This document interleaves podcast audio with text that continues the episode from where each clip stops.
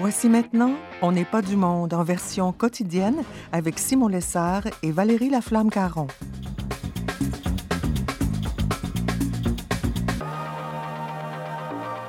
Aujourd'hui à l'émission, Monseigneur Marc Pelchat fait le point sur la réouverture espérée des lieux de culte et la psychologue Claire Bunel encourage les célibataires confinés. Bref, on n'est pas du monde.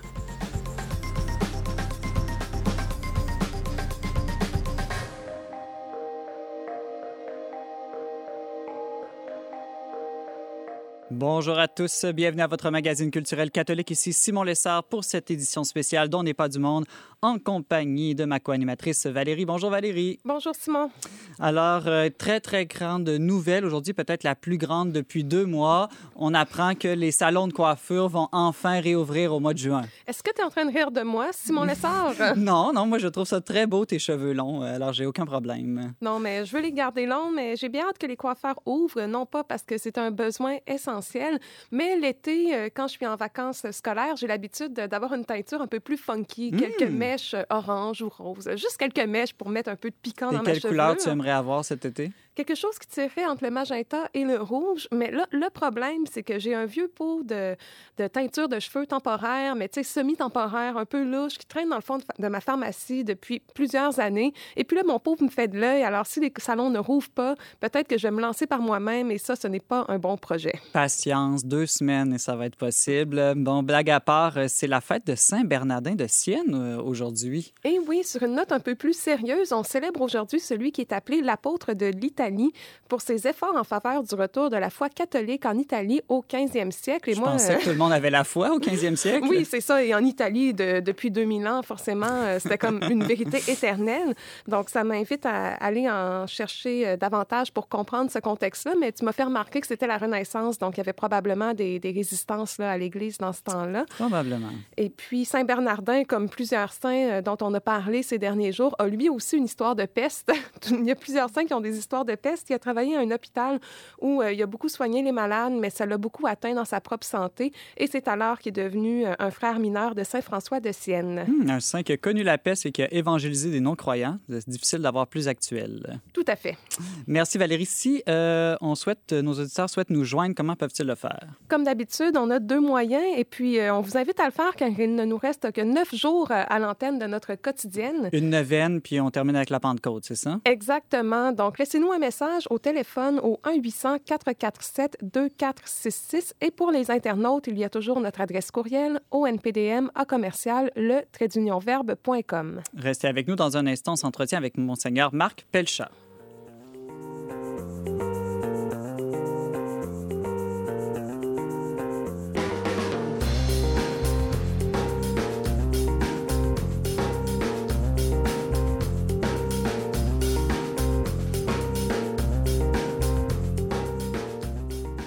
Les salons de coiffure pourront rouvrir en juin au Québec, mais toujours aucune nouvelle pour les lieux de culte. Alors que la Cour suprême en Allemagne et le Conseil d'État en France ont tous deux reconnu que la liberté de culte était un droit fondamental qui ne pouvait être bafoué dans la mesure où des mesures sanitaires de base peuvent être respectées, comme d'ailleurs dans les écoles ou les milieux de travail, de plus en plus de fidèles se demandent si la religion ne sera pas la dernière à se déconfiner, comme si elle n'était qu'un spectacle de musique ou de sport comme un autre, tout en maintenant un dialogue avec le gouvernement pour favoriser une réouverture responsable des églises.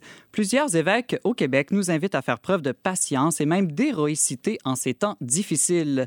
Pour nous en parler, Monseigneur Marc Pelchat, évêque auxiliaire de l'Archidiocèse de Québec, est avec nous. Bonjour, Monseigneur. Oui, bonjour, euh, Simon Lessard. Heureux de vous parler, de m'entretenir avec vous. Ben oui, ben oui, moi aussi. Euh, on a... Com- comment s'est passé les deux derniers mois euh, pour vous? Euh, Vous êtes, euh, vous faites partie des évêques confinés du Québec d'une certaine manière. oui, je- j'avais presque 70 ans lorsque la crise sanitaire a commencé et j'ai célébré mes 70 ans euh, seul le 3 mai dernier. Et donc, euh, oui, je suis euh, confiné, euh, très actif cependant.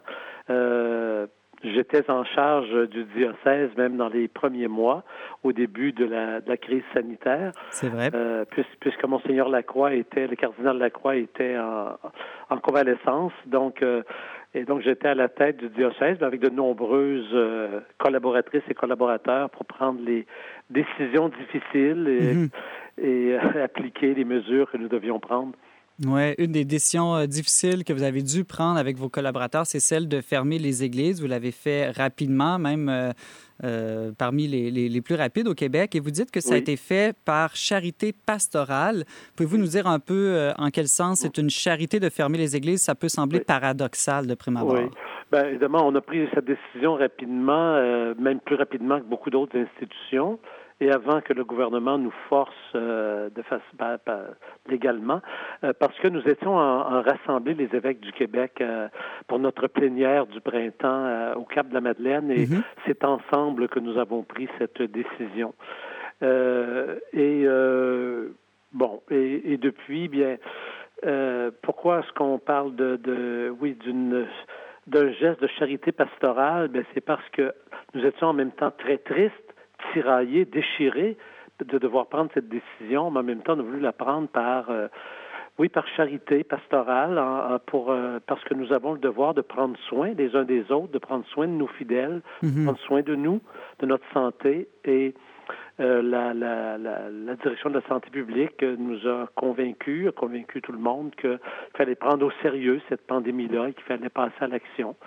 mais maintenant, nous sommes à une autre étape où nous mhm. souhaitons qu'il y ait une, une, réouverture de nos lieux de culte. Ça fait maintenant deux mois que nous sommes dans cette situation. Nous sommes tout à fait disposés à respecter les, les, les règles sanitaires, les règles d'hygiène publique qui, qui nous sont demandées, mais et de respecter toutes les conditions mais euh, nous avons, et, les chrétiens, les fidèles, nous demandent de, faire tout notre possible pour euh, revenir à une situation qui va être différente, certainement pour un bon bout de temps de ce qu'elle était avant, mais de revenir mhm.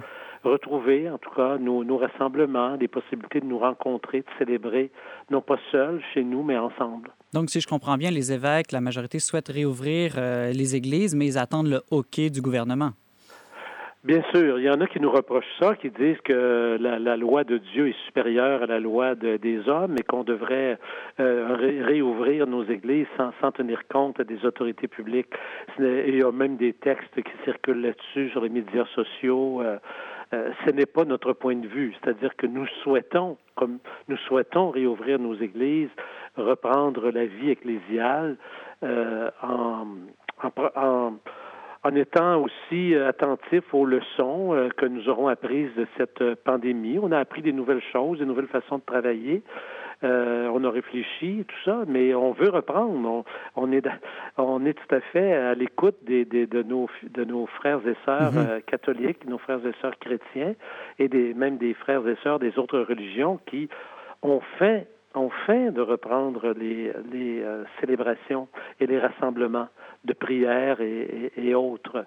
Tout à fait. en même temps, euh, nous sommes d'accord pour que cela se fasse dans l'ordre et puis en respectant euh, les règles sanitaires qui sont négociées lorsque les rassemblements seront autorisés. Vous parlez de la fin, on pense à la fin de, l'Eucharistie, Monseigneur Pécha. Certains fidèles se demandent pourquoi est-ce qu'on ne pourrait pas distribuer en attendant que les messes recommencent la communion, comme on le fait par exemple aux malades ou aux prisonniers? On va dire, ben, après tout, est-ce qu'on n'est pas tous des prisonniers d'une manière à cause du confinement?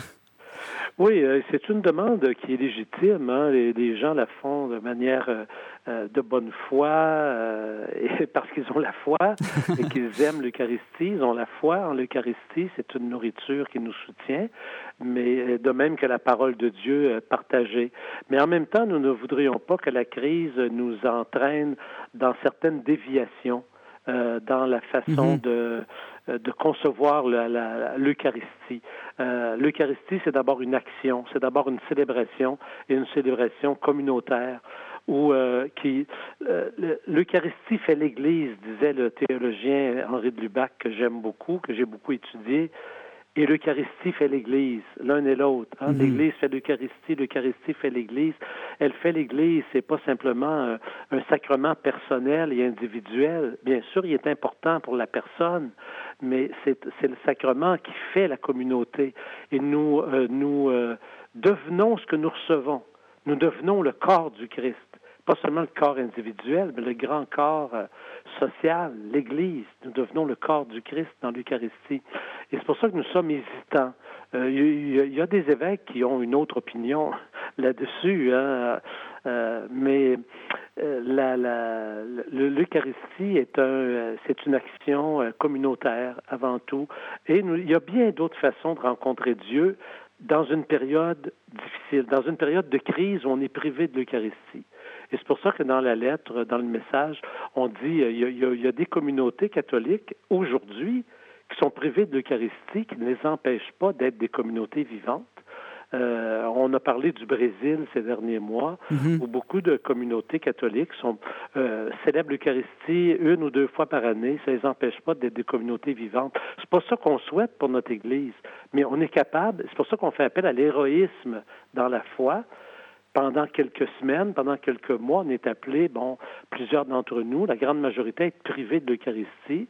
Et, euh, et on peut quand même laisser Dieu nous rejoindre par d'autres moyens, par sa parole, par la prière euh, personnelle, la prière communautaire, la prière domestique avec la famille, et, euh, et nous retrouverons l'Eucharistie. Euh, L'Eucharistie nous retrouvera aussi pour nous rassembler. oui, oui. Vous, avez mentionné votre lettre pastorale ou message pastoral intitulé Nos églises n'ouvriront pas tout de suite. Pourquoi? Et je trouve ça intéressant. Vous avez amené, vous faites un appel à l'héroïsme. Est-ce qu'il faut comprendre donc que la crise actuelle est peut-être un temps favorable à la sainteté? Oui, c'est un temps favorable à la sainteté.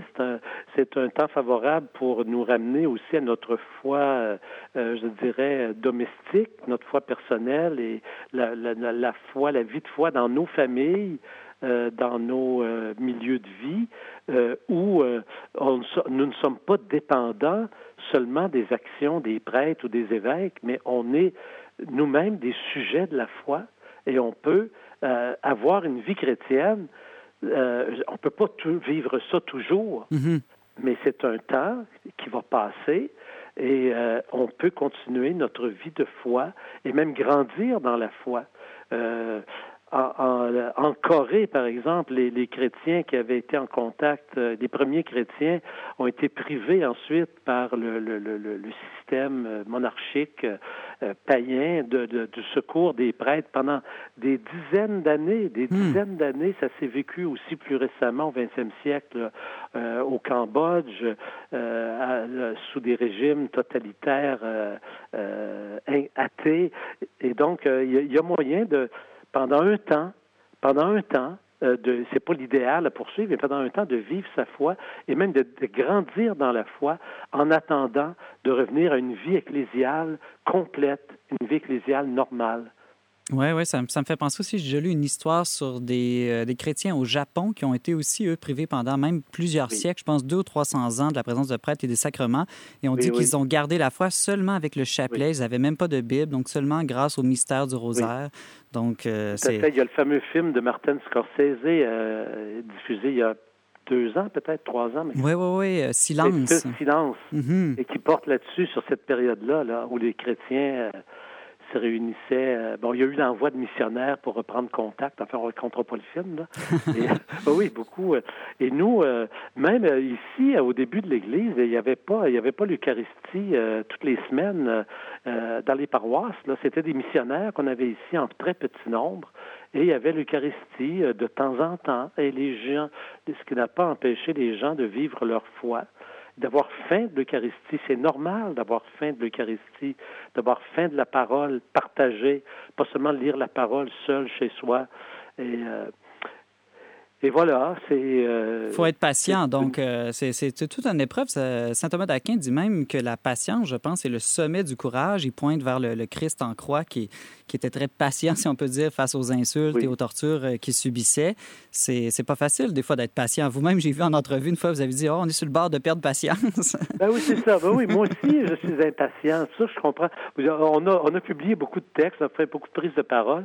On, parfois, on dit Oui, on est impatient, on a hâte de, revivre la, la, la, communauté, la vie ecclésiale, de reprendre la vie ecclésiale. Mais en même temps, on dit de l'autre côté, oui, mais il faut être patient, puis il va falloir être patient parce que tout ne reprendra pas à 100 euh, le même jour. Lorsqu'au moment de la réouverture, il va y avoir des restrictions sans doute. Il va y avoir des mesures sanitaires à prendre, des mesures de distanciation physique, on le sait, de lavage de mains, euh, des, des, des, certaines règles liturgiques pour éviter euh, les, limiter les contacts et éviter l'éventuelle contagion, parce qu'on sait encore assez peu de choses sur cette euh, Mhm. maladie contagieuse. Alors, il faut quand même pas, euh, comme on dit, jouer avec le feu. Il faut, en même temps, euh, il faut vivre. C'est sûr qu'on on veut vivre et revenir le plus tôt possible à la normale, mais il faut prendre les précautions et agir avec l'ensemble de la société. Et c'est là qu'on dit qu'on a un devoir de nous aimer les uns les autres. hein. C'est notre commandement fondamental. C'est ce qui est premier dans notre foi. Hein. Prendre soin de soi-même, de sa santé, aime-toi et aime ton prochain comme toi-même. Et, euh, c'est d'aimer notre prochain que d'accepter pour d'être patient, d'accepter certaines restrictions, certaines lenteurs. Moi, je suis impatient parce que ça fait déjà plusieurs semaines qu'on a commencé à, à- à- à indiquer au gouvernement, aux autorités publiques, qu'il va falloir bientôt euh, commencer à discuter, euh, Mhm. euh, qu'on nous indique des règles pour euh, pour, ré- pour réouvrir nos, nos lieux de rassemblement. On est capable de célébrer des funérailles, même si le nombre est limité, comme ça se fait dans les salons funéraires. Ça a été redit encore il y a, dans des reportages en, en fin de semaine dernière. Pourquoi nous est-il interdit de célébrer des funérailles avec la famille immédiate, alors que c'est permis depuis le début de la crise, c'est permis au centre funéraire? On a pourtant des lieux où on est capable de garder les distances. Tout à fait. Nos églises sont très, très grandes. La famille immédiate. On ne Mm. comprend pas pourquoi ça nous est refusé, ça. Mm. Alors oui, nous sommes impatients, nous autres aussi. Mais en même temps, du même souffle, on invite à la patience parce qu'on veut être des bons citoyens. Euh, on n'est pas des obéissants aveugles envers l'État. Mhm. On veut un dialogue. On trouve qu'ils prennent du temps, oui. Mais on veut que le dialogue se poursuive et que ça se fasse dans l'ordre, de manière ordonnée. Monseigneur Marc Pelchat, vous nous parliez des enjeux autour de la réouverture des lieux de culte et aussi en même temps de l'héroïcité et la patience à laquelle les chrétiens sont appelés en ce temps de crise. Merci beaucoup de nous avoir accordé cette entrevue aujourd'hui. C'est un grand plaisir, Simon, d'échanger avec vous. À la prochaine. Restez avec nous dans un instant, notre chronique virale.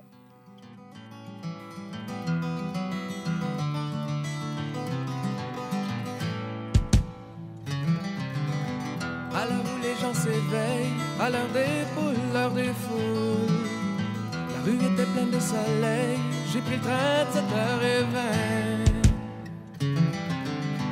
Descendu dans un village, sentais le bois, sentais le sapin. J'entends le pic-bois dans son arbre, je me sens loin, mais je me sens bien.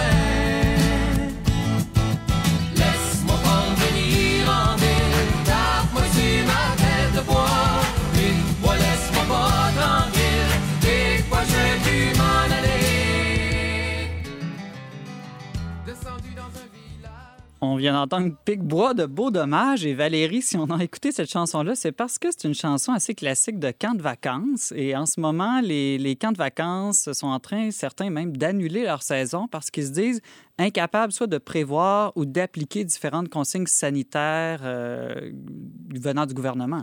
Oui, exactement. Et moi, ça m'a beaucoup touchée car je dois dire que j'ai la vie de camp tatouée sur le cœur. Ça a eu une influence euh, très importante euh, dans mon développement quand j'étais adolescente et jeune adulte. Donc, en gros, les consignes pour les camps de jour ont été euh, communiquées aux organisations.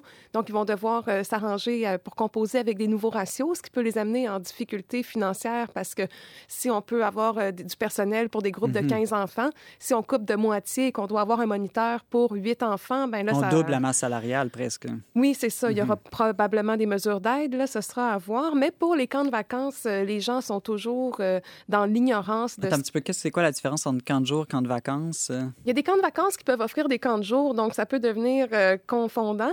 Mais en gros, un camp de jour, ça peut être comme un terrain de jeu. C'est un endroit où les jeunes se rendent durant la journée, tout simplement pour vivre différentes activités. Mhm. Ces camps de jour-là peuvent être en ville ou en nature, là, tout dépendant des endroits où on se trouve. Le camp de vacances, c'est un peu différent dans le sens qu'on vit vraiment sur le camp pendant, un- pendant une durée déterminée, où on peut vivre différentes expéditions à partir du camp. Ça peut être des séjours de une semaine jusqu'à un mois. Moi, où j'ai travaillé au camp Tekakwitha, là, c'était des longs séjours de quatre semaines, mais ça permettait vraiment de vivre dans une espèce d'univers parallèle. Ça, les jeunes développaient beaucoup d'autonomie, beaucoup d'indépendance, apprenaient à vivre ensemble.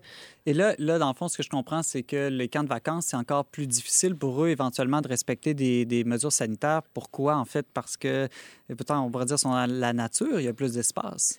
On est dans la nature, mais on a besoin de beaucoup d'installations pour être capable d'offrir des conditions de vie euh, adéquates à des groupes d'enfants si nombreux. On pense entre autres aux installations sanitaires. Il suffit pas juste d'aller à la toilette, mais aussi d'être en mesure de prendre sa douche, par exemple. Ce qui est déjà une lourde entreprise, d'ailleurs, juste dans un camp de vacances normal, d'aller aux toilettes avec son groupe. Là. On a des petites chansons et tout ça pour qu'ils prennent, pour qu'ils se lavent les mains, qu'ils prennent euh, pas trop de temps. Donc, on a les installations sanitaires, mais aussi la cafétéria, parce que quand on est Mhm. sur un camp de vacances, on n'amène pas son petit lunch hein, Non, pour deux vrai. semaines. Et finalement, les Les dortoirs. fameux dortoirs, hein, ça, c'est un peu plus compliqué à gérer. C'est déjà compliqué aussi en temps ordinaire pour que les enfants dorment pour vrai. Exactement. L'hygiène est toujours un défi dans un, camp de, dans un contexte de camp de jour ou de vacances. Donc, on comprend que ça peut être un défi. Euh, donc, voilà, c'est fort triste. Là. Il y a déjà une vingtaine de camps qui ont annoncé qu'ils n'ouvriraient pas parce que ça prend un temps quand même pour se préparer, pour accueillir tous ces jeunes-là. Il existe quelques camps chrétiens au Québec. Est-ce qu'on sait si certains euh, ont déjà annoncé qu'ils allaient ouvrir ou ne pas ouvrir cette année?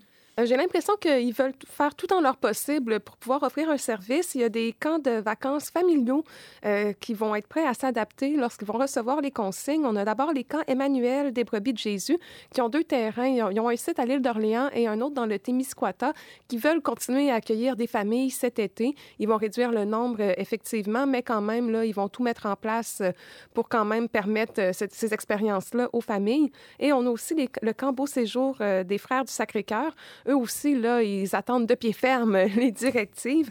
Donc, ils vont composer probablement des plus petits groupes, euh, vont assigner des tables au réfectoire avec de la vaisselle particulière euh, en fonction des individus et tout Mhm. ça pour limiter la circulation des biens.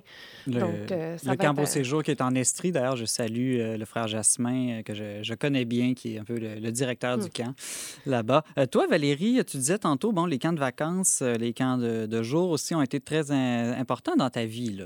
Oui, mais pas n'importe quel camp de jour. Euh, moi, j'ai une, une petite euh, indifférence, je dirais, à l'égard des terrains de jeu. hein. Souvent, on fait Mm. de l'occupationnel. Le but, on se le dira, c'est d'offrir un service de garde à moindre frais aux parents. Mais il y a d'autres euh, organisations qui se, font vraiment, qui se donnent vraiment comme mission de viser le développement intégral des enfants, des adolescents, qui ont un projet éducatif, même euh, pas nécessairement pédagogique, mais quand même éducation, éducation à la vie. Comme lequel, par exemple? Euh, par exemple, les patros. Moi, je suis une fille de patro. J'ai fréquenté le patro de Charlebourg et puis j'y ai travaillé par la suite. Les patros, ça vient de patronage.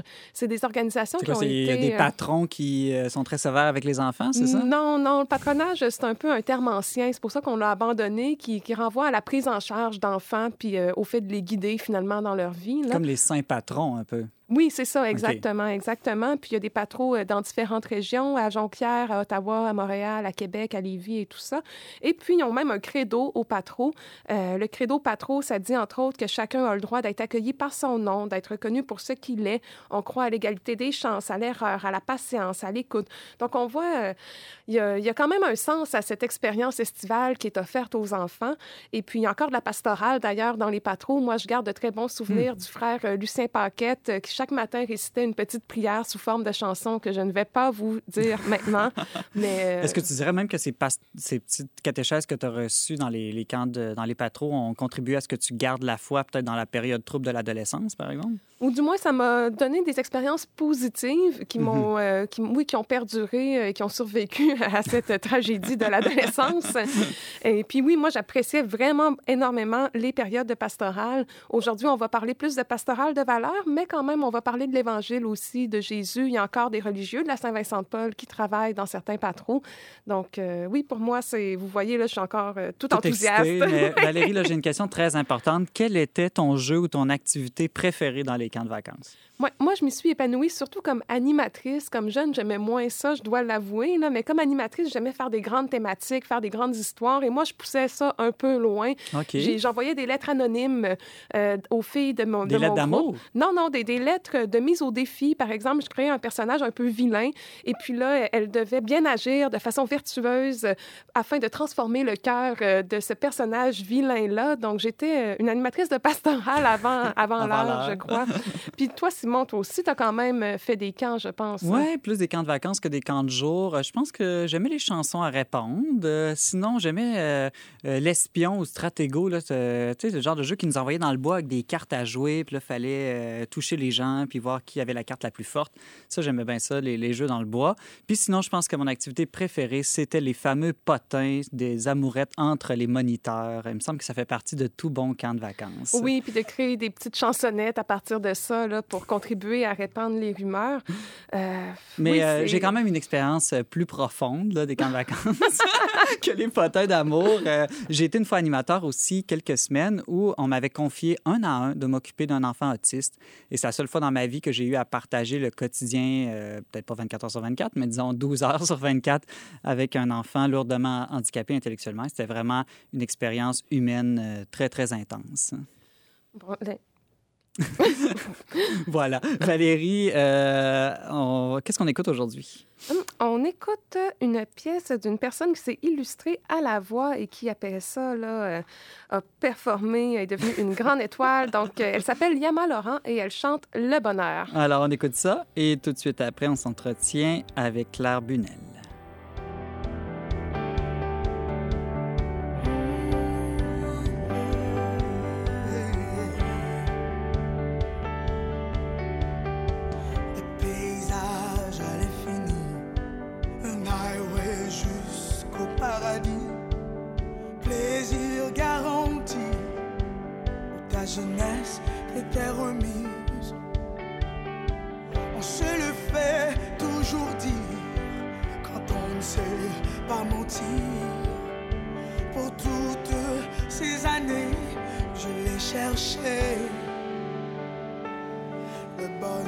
Chanter quand on a envie, pleurer quand on a besoin. Le bonheur c'est bouffer tout ce qu'il y a de vie quand la mort t'attend au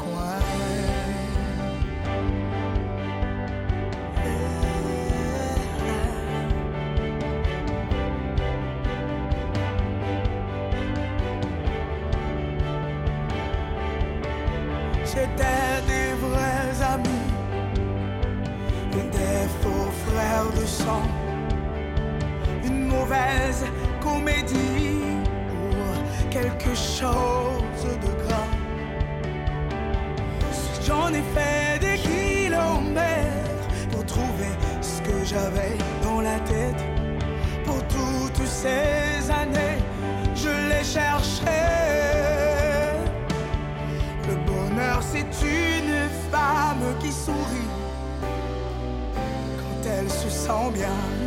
Le bonheur, c'est d'entendre un enfant qui rit quand on a besoin.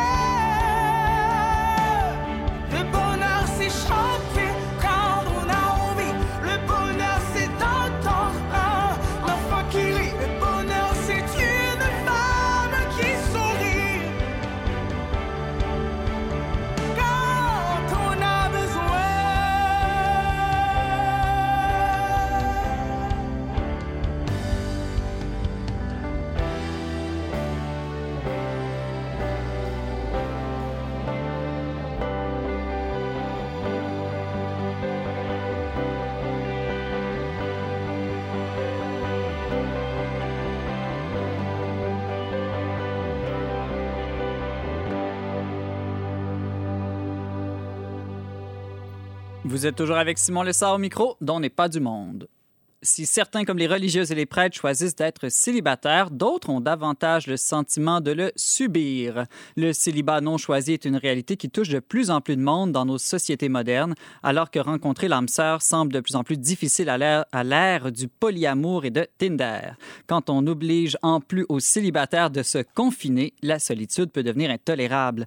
Comment vivre le célibat non pas juste comme une croix? Pour en discuter, Claire Bunel, psychologue et animatrice de parcours pour les célibataires, est avec nous. Bonjour Claire. Bonjour Simon. Ça va bien? Très bien, merci. Bon, tu es mariée depuis un peu, un peu moins ou un peu plus de trois mois, mais tu as vécu quand même assez longtemps comme célibataire avant. C'est ça, exactement. Mariée depuis tout juste trois mois et 38 ans, donc mariée quand même plutôt terres. Donc, euh, l'attente a été longue pour moi. tu connais et la théorie et la pratique. Euh, tu m'as déjà confié que tu as vécu une période quand même de désert comme célibataire, euh, non pas à cause d'une pandémie comme on a aujourd'hui, mais plus à cause d'un épuisement professionnel. Comment est-ce que ce désert-là que tu as traversé a tout de même été fructueux pour toi? Oui, c'est ça. Et effectivement, c'était une période qui était quand même pas facile euh, de devoir euh, m'arrêter de travailler et puis du coup de me sentir un petit peu décalée, euh, un petit peu en retrait aussi au niveau de ma vie sociale. Et en même temps, c'est vrai que ça a été une période où, avec le recul, je vois que ça a été très, très bénéfique et très fécond pour moi. Euh, ben, il y a eu plusieurs choses. En fait, le fait d'être plus seule, euh, d'être moins dans l'activisme ou moins dans la rencontre avec d'autres gens, ben, ça m'a obligée à mieux me connaître. Enfin, ça m'a obligée, ça m'a permis en fait de mieux me connaître. Mhm. Euh, voilà, alors déjà, je me suis donné des moyens aussi. C'est vrai, j'avais choisi de faire à la fois une thérapie et puis à la fois aussi faire un bilan de compétences. Mais euh, c'était aussi des bonnes périodes pour le faire parce que j'avais du temps entre chaque séance pour vraiment euh, voilà, laisser décanter les choses et puis être un petit peu plus à l'écoute de qui j'étais vraiment et de ce que je désirais profondément. Et je me suis rendu compte que j'avais plein d'aspirations que, je n'écoutais plus ou que je ne pouvais pas entendre. Et d'avoir ce temps un peu privilégié de, silence, de solitude, ça a permis de laisser émerger tout ça. Et, euh, notamment, moi, ça, a débouché en fait sur une reconversion professionnelle. Mais de manière générale, ça m'a permis de mieux me connaître et de prendre des décisions un petit peu dans tous les domaines de ma vie qui étaient plus proches de, de, de, ce que je voulais faire de ma vie, en fait. Et mhm. puis aussi de me dire, bah, tiens, comment je peux prendre soin de moi? Euh, J'avais tendance à beaucoup me donner ou à faire beaucoup de choses. Mais bah, du coup, euh, c'était important pour moi d'apprendre à, à, à, être responsable de, de, mon bonheur, en fait. Et de ne pas attendre que, que quelqu'un d'autre, notamment l'homme sœur, viennent combler euh, tous mes manques. Et euh, voilà, donc c'est une période où, par exemple, je me suis mise beaucoup plus à la natation, je me suis, voilà, je me perfectionner un petit peu là-dedans, et puis aussi à, être plus à l'écoute de, de, de, mes loisirs, enfin des loisirs qui pouvaient aussi me faire du bien. Donc euh, voilà, Claire, euh, ce, que, ce que tu racontes, bon, le, le, fait de mieux se connaître, euh, c'est intéressant, mais quand ça fait plusieurs années, il y en a qui peuvent dire, mais là, ça commence à s'éterniser et puis vivre un certain découragement. Je pense par exemple à des femmes aussi qui voient l'âge d'avoir des enfants, peut-être l'âge où ils ne pourront plus avoir d'enfants arriver. Comment on fait quand, quand le, célibat non choisi se prolonge trop longtemps? mais oui, oui, oui. Non. Alors clairement, c'est vrai que c'est difficile. Euh, mais je pense que, enfin, du coup, là, vraiment, c'est la foi qui, qui, je pense, peut vraiment aussi bien nous aider aussi à, à poser un autre regard sur notre, euh, sur son vie. Mhm. Euh, et, c'est vrai que les, années passant, moi, il y avait quand même cette espérance qui m'habitait. Alors, il y avait deux choses. Il y avait déjà, c'est vrai qu'au fond de moi, j'avais cette certitude que, que j'étais appelée au mariage. Donc, il y avait quand même une confiance, même si extérieurement, euh, je me demandais comment j'allais finir par rencontrer quelqu'un. Et puis, plus beaucoup de gens autour de moi y croyaient pour moi. Mais je me suis quand même appuyée sur, euh, ce désir que j'avais en moi. Et puis, plus, plus largement aussi, il y a quand même euh, ce, regard d'espérance de me dire, bah, de toute façon, même si ce désir de me marier, en fait, c'était un désir de, vraiment me donner à quelqu'un et de recevoir aussi son amour et de porter du fruit ensemble, je me suis dit, bah, peut-être que si c'est pas par le mariage, si le Seigneur a mis en moi ce désir, il le comblera d'une autre manière. Mm-hmm. Et, euh, et de vivre aussi la fécondité dès maintenant, enfin, de chercher à être heureux dès maintenant et, euh, et être fécond aussi par, euh, par nos, voilà, que ce soit dans nos engagements, dans notre travail. Je trouve que ça permet aussi de, de, de, de pousser à, à, à, ça dès maintenant. Quoi, Toi, tu disais que tu te sentais appelé au mariage, mais est-ce qu'on peut être appelé à être un laïc tout simplement célibataire sans être nécessairement prêtre, religieux, consacré? Est-ce que c'est une vocation, un état de vie ou au contraire, est-ce que c'est simplement être dans l'absence de vocation? Euh, c'est une bonne question. je ne sais pas si on peut dire que c'est une vocation, mais euh, si c'est si c'est le chemin pour certains, eh ben, eh ben, j'ai envie de dire alléluia. Ça veut dire que c'est ce chemin euh, dans lequel la personne sera heureuse.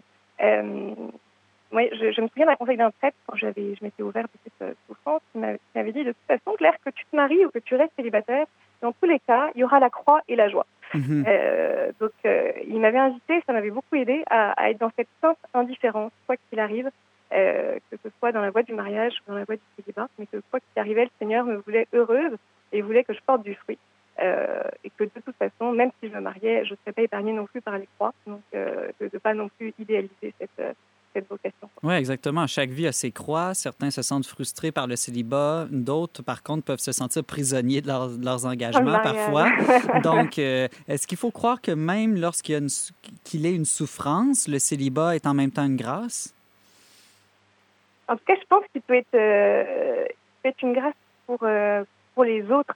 Je pense qu'il y a une, une disponibilité de, de cœur, de temps des célibataires euh, qui peuvent euh, voilà, se, donner euh, de, de plein de manières que, enfin, de, de plein de manières que ne peuvent pas le faire les, les couples mariés qui vivent parfois une certaine frustration aussi.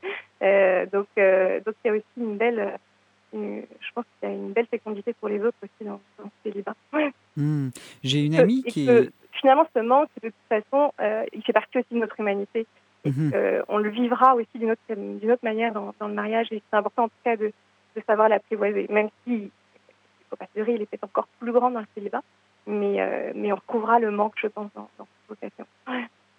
J'allais dire, j'ai- une amie qui est célibataire depuis plusieurs années, qui souhaite euh, se marier et qui me confiait que ce qui est difficile dans, dans, dans son célibat, entre autres, c'est le, le fait de pas euh, de pas être comme engagé de manière permanente. Et là, elle, elle me, elle commence à se questionner est-ce que je devrais simplement faire le choix de demeurer célibataire? Hmm. Euh, ah oui, c'est ça. C'est choisir. Est-ce qu'on peut faire le choix pour chaque jour, en fait? C'est-à-dire, chaque jour, je choisis. Ah oui, ça, c'est quelque chose, en tout cas, bon, voilà, dont je peux témoigner. Moi, il y a un moment où, quand c'était pesant, c'est de me dire, aujourd'hui, je Mhm. choisis d'être célibataire. Euh, je, je... enfin, et, et pour aujourd'hui, finalement, ça me paraissait tout à fait supportable de l'être. Hmm. Euh, et, et ça m'a aidé, enfin, ça m'a aidé aussi à vivre plus le moment présent. Mais, mais Oui. sur le sur le long terme, euh, c'est peut-être plus cette indifférence. euh, Enfin, après, chacun a peut-être ses appels euh, particuliers, hein, mais euh, parfois c'est aussi au moment où on renonce que les, les, les- que les, les voies s'ouvrent. Mais en tout cas, en tout cas, c'est peut-être dans, dans, dans, un lâcher prise par rapport à, à cette idée absolue de se marier. Parce que c'est ça, il y, a, il y a quelque chose qui nous dépasse hein, dans la rencontre du couple, malgré toute Mm. notre bonne volonté, malgré tous les moyens qu'on pourrait mettre en place. C'est possible que ça se passe pas et c'est ça qui doit être difficile à vivre, Ben cette oui. euh, absence de, de contrôle. C'est vrai, il y a une absence de contrôle. Exactement. Ouais.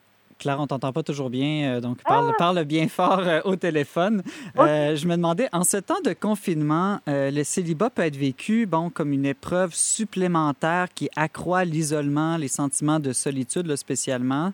Euh, quel truc concret est-ce que tu pourrais donner aux célibataires pour qu'ils le vivent non, co- ben, disons, comme une chance et pas juste comme un échec en ce moment? Mm. Oui, et ben j'aurais envie de les inviter peut-être à se dire, euh, euh, ça, se donner. Enfin, après, c'est à chacun, chacun là où il en est, de- voir euh, ce qui est bon pour lui. Mais euh, bah, qu'est-ce que je pourrais mettre en place pour mieux me connaître dans ce temps? Et puis, qu'est-ce qui me fait, comment je peux me faire plaisir aussi? Euh, Voilà. Et, c'est peut-être pas comme avant, mais il y a d'autres moyens pour rentrer en contact avec les gens. Il y a d'autres moyens pour être en contact avec l'art, faire du sport et, et faire du bien. Hmm. Une, une autre question que je me pose, c'est euh, lorsqu'on est chrétien, qu'on évolue dans l'Église catholique, est-ce qu'on n'a pas parfois un peu l'impression que les laïcs célibataires n'ont pas comme leur pleine place ou qu'ils ne sont pas re- pleinement reconnus, un peu comme si, euh, bon, moi c'est un peu mon cas en ce moment, comme si les gens s'attendent à ce qu'on soit toujours en discernement ou qu'on est comme, on, on entre dans aucune catégorie. Mm. Ouais, c'est ça. Donc ça, c'est ce, ce, c'est regard des autres, effectivement, n'est pas facile toujours à accueillir. Parfois, c'est même plus difficile. Nous, on le vit parfois mieux que la façon dont les autres nous, le voient sur nous. Euh, et en même temps, bah, peut-être que c'est, c'est, c'est aussi à... Enfin, je vais dire à nous, célibataires, je ne le suis plus, mais je- j'y étais longtemps. Je me disais aussi, c'était peut-être à nous de redonner aussi notre image et de dire, bah, regardez, on peut être heureux aussi dans le célibat. On peut aussi continuer à se donner. On peut aussi... euh, faire plein de belles choses et plein de belles choses qu'on ne pourrait pas faire si on était marié aussi. C'est surtout ça aussi, moi j'en ai profité pour, euh, enfin, pour voyager, pour me former, pour faire plein de choses que j'aurais pas pu faire Mhm. euh, et pour me donner aussi peut-être dans mon métier. Dans- Euh, et ça, c'est une chance et une joie aussi. Quoi. Et euh, il y a peut-être un témoignage de, de, de, de joie une joie surnaturelle, hein, c'est sûr, hein, mais de joie dans cette espérance qui peut être donnée aussi, je pense. Dans, dans, la foi, on a tendance à s'éloigner de la vision romantique de l'amour pour le voir plus comme un choix, comme un don.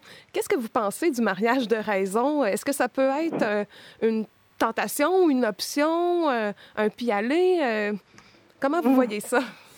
Oui, c'est vrai que c'est une, une, vraie question de se dire, allez, bah, finalement, euh, celui, le premier qui passe, avec qui ça peut à peu près le faire, je peux y aller. Mhm. Euh, écoutez, je, je, moi, je, je, crois vraiment que, que, que on est appelé au bonheur, quoi, et ça peut pas être un petit aller. Et que et qu'il vaut mieux être heureux seul et savoir faire du bien tout seul que, que de choisir quelqu'un un peu par dépit. Euh, voilà, parce que, parce que je, je, crois vraiment que pour tenir dans la fidélité, et tenir dans la durée, on a besoin d'avoir un, euh, voilà, d'avoir des vrais sentiments, d'avoir une vraie attirance. Euh, ce qui peut-être important, par contre, euh, c'est pas de renoncer euh, aux sentiments ou à l'attirance, qui sont super importants pour que dans la durée ça puisse tenir, euh, même si ça fait pas tout et que dans la, dans la durée les, les sentiments et, et, le désir peuvent diminuer, mais au moins qu'il y ait eu ça au départ. Mais peut-être de savoir aussi lâcher certains critères. C'est vrai que parfois on a certaines exigences qui sont en fait pas si importantes que ça. Et peut-être que euh, la maturité, on peut aussi apprendre à lâcher des critères euh, et, et, finalement euh, ouvrir son cœur à une personne qu'on n'aurait pas du tout imaginé euh, quelques années auparavant, mais euh, savoir voir aussi le, les trésors de son cœur. Donc ça, je pense que c'est aussi une chance euh, de, de, ça, de, de rencontrer quelqu'un plus tard. Peut-être qu'on est peut-être à même de faire des choix peut-être plus surprenants, mais qui finalement nous rendent encore plus heureux. Sujet passionnant. On aurait pu faire une émission complète euh, sur ça avec une, une table ronde et plusieurs euh, témoignages. Claire euh, Brunel, tu nous parlais des défis et des chances pour les célibataires pendant le, le confinement. Merci beaucoup pour cette entrevue que tu, tu nous as accordée aujourd'hui. Avec grand joie. Merci à toi, Simon, de m'avoir accueilli. À bientôt. Restez avec nous dans un instant. Les suggestions de Valérie.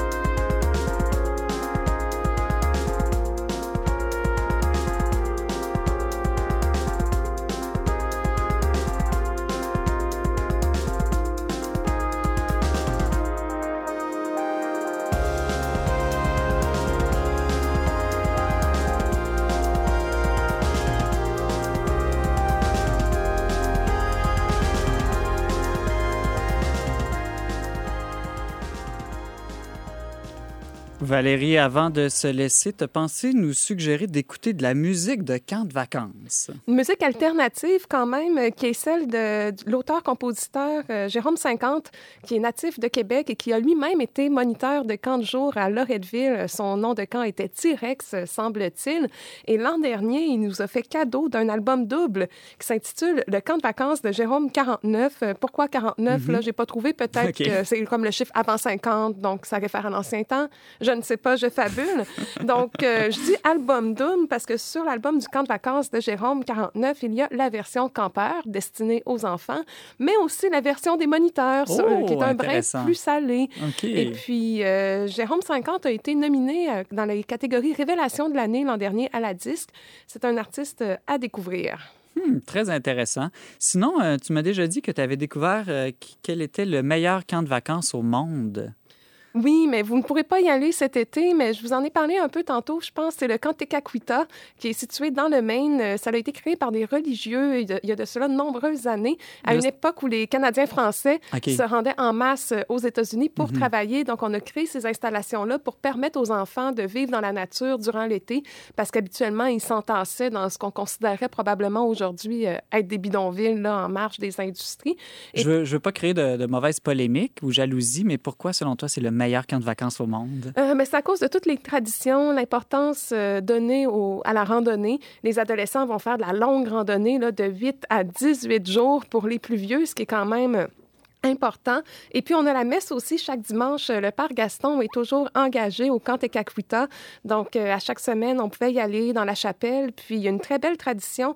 Quand les pionniers, ça, c'est les adolescents, on les appelle les pionniers, quand ils partent en randonnée, il y a tout le camp qui se rassemble autour du drapeau qu'on va lever. Mhm. Et ensuite, tous les moniteurs et tous les enfants du camp vont serrer la main de chacun des pionniers en lui regardant dans les yeux puis en lui disant Bonne piste, mon cher, bonne piste. Donc, c'est vraiment très solennel. Et quand il y a le retour des pionniers, des pistes aussi. Là, c'est, c'est mythique. Et puis, euh, on passait beaucoup de musique francophone au camp. Il y avait cette euh, idée-là de passer cet héritage francophone-là, de le mettre en valeur, de l'intégrer au quotidien. Et puis, c'est le camp, je disais, où les enfants pouvaient rester jusqu'à un mois. Euh, mais on devient vraiment accro. La seule raison pour laquelle je n'y suis pas retournée comme monitrice, Mhm. c'était à cause des ours polaires. Ah oui, c'est quoi ça? Des ours polaires dans le, dans le Maine? Euh, oui, en fait, chaque matin, on devait. là, euh, la journée commençait par un grand, euh, une grande baignade dans l'eau froide Ah, du lac. c'était vous, les ours polaires. Et oui, et comme moniteur, on devait être le leader. Là, on pouvait pas se défiler. Donc moi, pendant deux mois, j'ai pas eu une journée sans ours polaires. Et en bout de ligne, là, à 20 ans, je me suis dit non, moi, je suis au-dessus de tout ça, les ours polaires. Là, je n'endure pas ça un été de plus. Mais tu vois, en m'entendre, je garde quand même une petite Ben oui. nostalgie. J'ai l'impre- J'ai l'impression que tu aurais dû y retourner en t'écoutant parler. ouais, ouais. Voilà. Euh, demain, à l'émission, on s'entretient avec l'abbé Steve Lemay qui va aborder avec nous l'avenir des paroisses euh, après la crise du COVID. Et le professeur Bertrand Malch, économiste, nous parle, lui, des enjeux euh, économiques, évidemment, autour de la pandémie. Merci d'avoir été avec nous aujourd'hui. Vous pouvez en tout temps écouter et partager cette émission en balado-diffusion. Pour tous les détails, visitez le Je remercie mon infatigable co-animatrice Valérie Laflamme-Caron. Merci aussi à Mario Blouin pour les choix musicaux et à Thierry Boutin à la régie. On se retrouve demain, même heure, même antenne, pour une autre édition spéciale dont n'est pas du monde.